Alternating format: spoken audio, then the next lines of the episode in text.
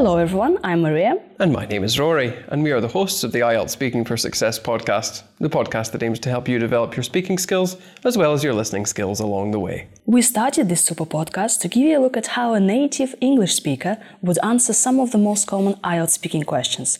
I ask Rory questions, and Rory gives answers using grammar and vocabulary for a high score, band 9 score. Rory, are you ready? I'm toying, I'm toying with, a few, with a few ideas. ideas. That's great because we're gonna talk about toys today. Hey.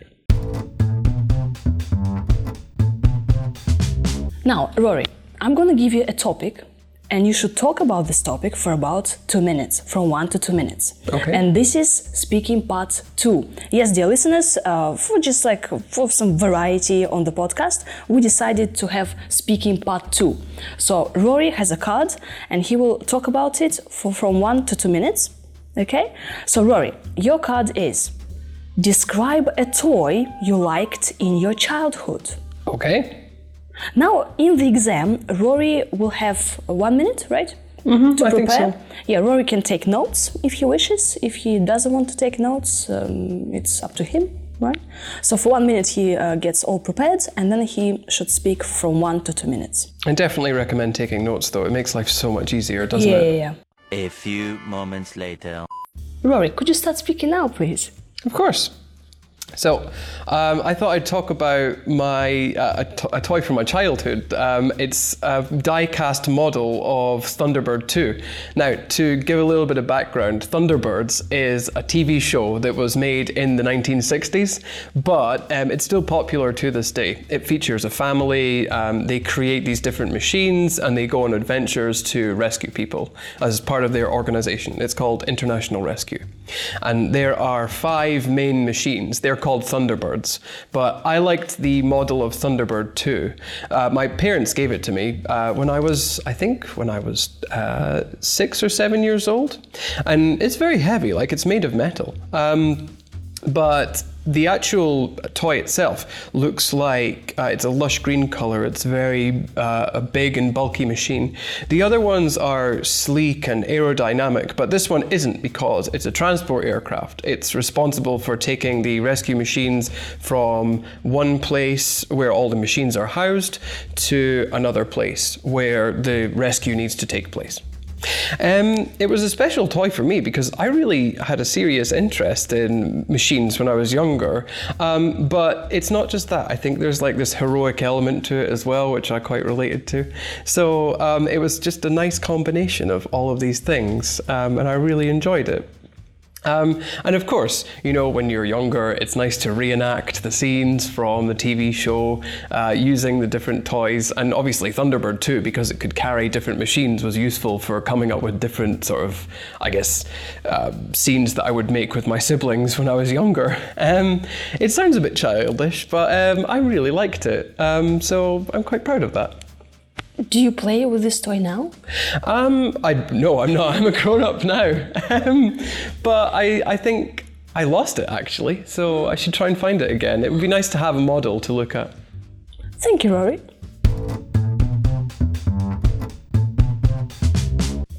Now, a couple of questions from speaking part three. Do you think children learn something from toys? Yeah, absolutely. There was some research done on this. Um, it's connected to gender roles, and they found that um, children like playing with toys that are reflective of their different gender roles. So girls like generally like playing with um, Barbie dolls and things connected to relationships, whereas uh, boys tend to be more interested in uh, things like machines, like the one I just described. So um, yeah, I think they do. I think they learn uh, the different norms that are expected of them in this sense. Do the parents spend too much on buying toys for their children?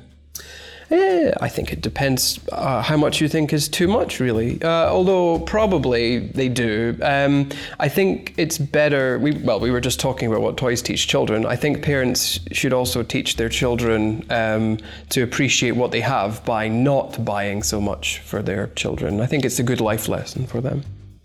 How do the media attract the children towards toys? Oh, all kinds of ways. Like the advertising, for example. Like when I was thinking about the toy I just described, I remember seeing adverts on television and it was all like uh, action orientated, it was really eye catching. So, advertising definitely on television is one way. Um, but also, like when you go to the shops, you notice that the children's toys tend to be at eye level for children. So, when they're walking, they can see the toys, for example. Um, and then finally, I think this applies to all toys, regardless of whether they're at eye level or not. They're, they all have bright colors. And of course, if you're a child, you are attracted to the thing with the bright colors. So I think that really draws them in. Do you think it's good for children to play many computer games? Um, well, I think. Uh, I think it depends what you mean by many computer games. If you mean like a variety of computer games, then yeah, absolutely, because um, you get different experiences from them, and it's nice to have a range of experiences. I think um, it helps kids find out exactly what it is they're interested in. So why not? I suppose there's a downside to this though, in that they're not reading, and people should be reading more. But um, if it's in balance with everything, it should be okay. Do you think playing with electronic toys has a good influence on kids? Um, in the main, yes, because well, we live in a technologically sophisticated world now, and it's good preparation for entering this world. But um, I can see it having some negative side effects, like uh, people spend too much time with physical things rather than with people and developing their relationships with them. But there should be some kind of preparation, I think. Rory, thank you so much for your great answers. Thank you. Rory, shall we go over the vocabulary you've just used? Yes, let's. So, when you described uh, your favorite toy, you said that it's a model of a Thunderbird machine. Yes. Right. So, this is a very specific uh, well, name, right? Absolutely, yeah. Yeah, so dear listeners, it's better um, for you to research uh, what toy you had when you were a child and know the specific name. Or at least think about it in detail. Yeah, so we can have, I don't know, for example, uh, Lego City. What uh, Lego? How do you, how do you say it? Oh, Lego. Yeah. Uh-huh. Lego. I think yeah. everybody likes Yeah, Lego, actually. Yeah, or maybe some remote control cars. Mm-hmm. Uh, or a drone. Maybe you had a drone when you were a child. Well, if you grew up recently, then yeah, maybe. yeah, and you said that uh, it's made of. Yes, absolutely. So when we talk about the materials um, which something is created from, it's made of something. So for my Thunderbird model, it's made of metal. Um, thinking about it, that's probably a bit dangerous for a child to have, but in the 90s, it was a different time. You said it's uh, bulky. What does it mean, bulky? Yeah, the shape is bulky, so it's not um, smooth and streamlined and sleek. It's um, it's big, basically. Mm-hmm. Um, but big is such a common word. Bulky is uh, is better. It describes a things less more accurately. commonly used word. Yeah. What else can be bulky? Um, well, I suppose boxes which are difficult to handle. Anything which is large and difficult to handle is it, it's bulky. Yes. Yeah, but uh, bulky things are they heavy? Um, I think it's connected more to the shape, but usually we associate bulky things with being quite heavy, don't we? You also said uh, the word sleek, Mm-hmm. right? When you describe the toy, so uh, the toy was bulky and sleek. Well, um, mine was bulky because it was a transport aircraft, but the other aircraft were sleek because they were like scout and reconnaissance aircraft. So they were um, much smoother designs, um, much thinner and narrower. But again, thin and narrow, they're very common. I don't like it. You need more variety. Yes, sleek is like more eloquent, Mm-hmm. more advanced. And also, you said uh, about the color. You said lush green. Yes. You didn't say like, oh, it was green. It was lush green. Yeah. Lush, like grass, right? Yeah, it stands out more. Um, in this case, the Thunderbird 2 had to be um, green. Well, primarily because it's good camouflage, I think. Camouflage. Yes, Yeah. that's a nice one. Camouflage. Um, so you mentioned heroic element, Mm-hmm. right? So it's like when you played with this toy, it added heroic. Qualities. To me, Qualities, I think, yeah. Uh-huh. Um, so, it, you, if you get into the mind of a child, you know, you're not really separating fantasy from reality, and when you have that heroic element, it makes you feel like uh, one of the heroes in the, The TV heroes, show. yes. Yeah. And uh, you said that uh, it's nice. It was nice to reenact the scenes from TV shows. Yeah. Reenact. Reenact is like repeat, but again, repeat is very common. Um, reenact is connected to this idea of acting and theatre and performance. So when you re well, when you repeat a scene from a TV show, you reenact it. Yeah, and we say like scenes. So basically, like episodes, moments. Moments, Scenes. yeah. For TV shows, episodes are different um, stories within the series, but scenes are different moments, like you say. So could you um, uh, tell us the name of your toy again, so the listeners can Google it and see a picture of it? Sure thing. It's Thunderbird 2, like thunder and bird together. Excellent. Uh, speaking about three questions, you mentioned some machines, right? So when we talk about toys, we can say machines, Barbie dolls for girls. We can also say electronic Yes. toys or battery. Um, battery Operated? operated. I think battery operated in America, battery powered in the UK. I think uh, that's the biggest distinction. But you can use both. You just decide which one you like. Yeah, and then handmade toys. Absolutely, yep. So you have toys that are made by machines, but handmade toys are, well, made by people, made by hand. Yeah, also like remote control uh, robots or cars. Absolutely, yep. Um, although they won't be handmade unless you paid a lot of money for them. Oh yeah, that's true. Something um, remote control Ferrari style car, handmade. Yeah, that would be very expensive. Yeah. Um, we can also um, talk about puzzles, right, as toys. Um, Puzzles? We can. I didn't like puzzles much when I was younger. I don't know. What about you? Puzzles? No, I didn't have any puzzles. I had some Lego. Great. What about push toys? I had push toys. I had a push toy butterfly. Oh, really? I don't. Is that like when you push it along, it moves? Yes. Ah, cool. the All right, wings, the nice. wings were moving, and it was like very nice, very cute, very uh, girl-like, you know.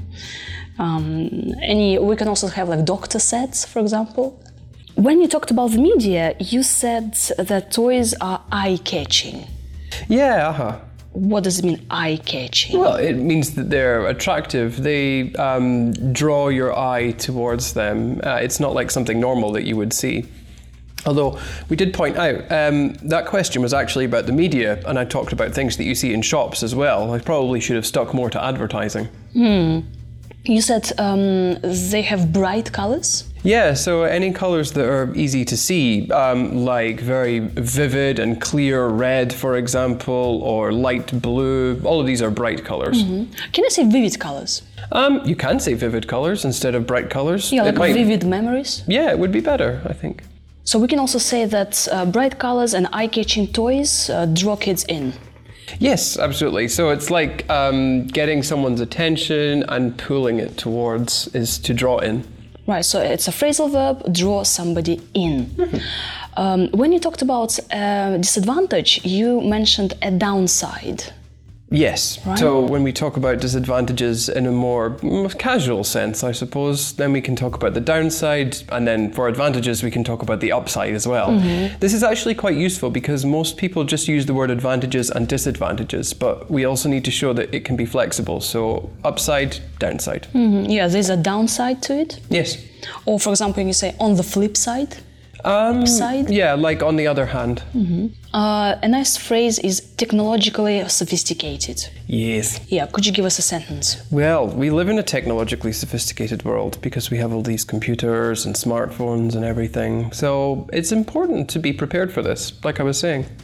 Right, um, I think that's about it. So we can also um, say a few words about like uh, mass-produced toys, for example, innovative toys. Absolutely. Innovative or innovative? Um, it doesn't matter how you pronounce it. There are different ways to say it, but it's a bit like tomato and tomato. You don't need to worry about it. Innovative or innovative. Innovative, yeah, either way. Dear listeners, now you can listen to Rory's answers again and this time notice all the gorgeous vocabulary and grammar he's just used. Rory, could you start speaking now, please? Of course. So, um, I thought I'd talk about my uh, a, to- a toy from my childhood. Um, it's a die-cast model of Thunderbird 2. Now, to give a little bit of background, Thunderbirds is a TV show that was made in the 1960s, but um, it's still popular to this day. It features a family. Um, they create these different machines and they go on adventures to rescue people as part of their organization. It's called International Rescue. And there are five main machines. They're called Thunderbirds. But I liked the model of Thunderbird 2. Uh, my parents gave it to me uh, when I was, I think, when I was uh, six or seven years old. And it's very heavy, like it's made of metal. Um, but the actual toy itself looks like uh, it's a lush green color. It's very uh, a big and bulky machine. The other ones are sleek and aerodynamic, but this one isn't because it's a transport aircraft. It's responsible for taking the rescue machines from one place where all the machines are housed to another place where the rescue needs to take place. Um, it was a special toy for me because I really had a serious interest in machines when I was younger. Um, but it's not just that. I think there's like this heroic element to it as well, which I quite related to.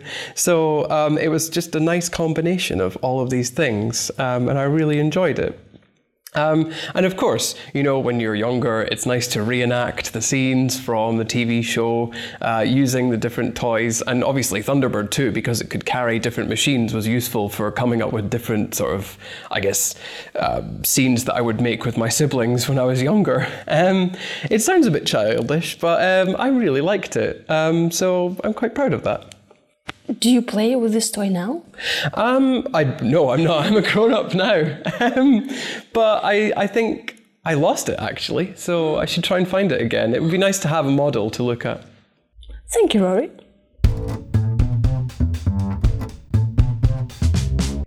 Now, a couple of questions from Speaking Part 3.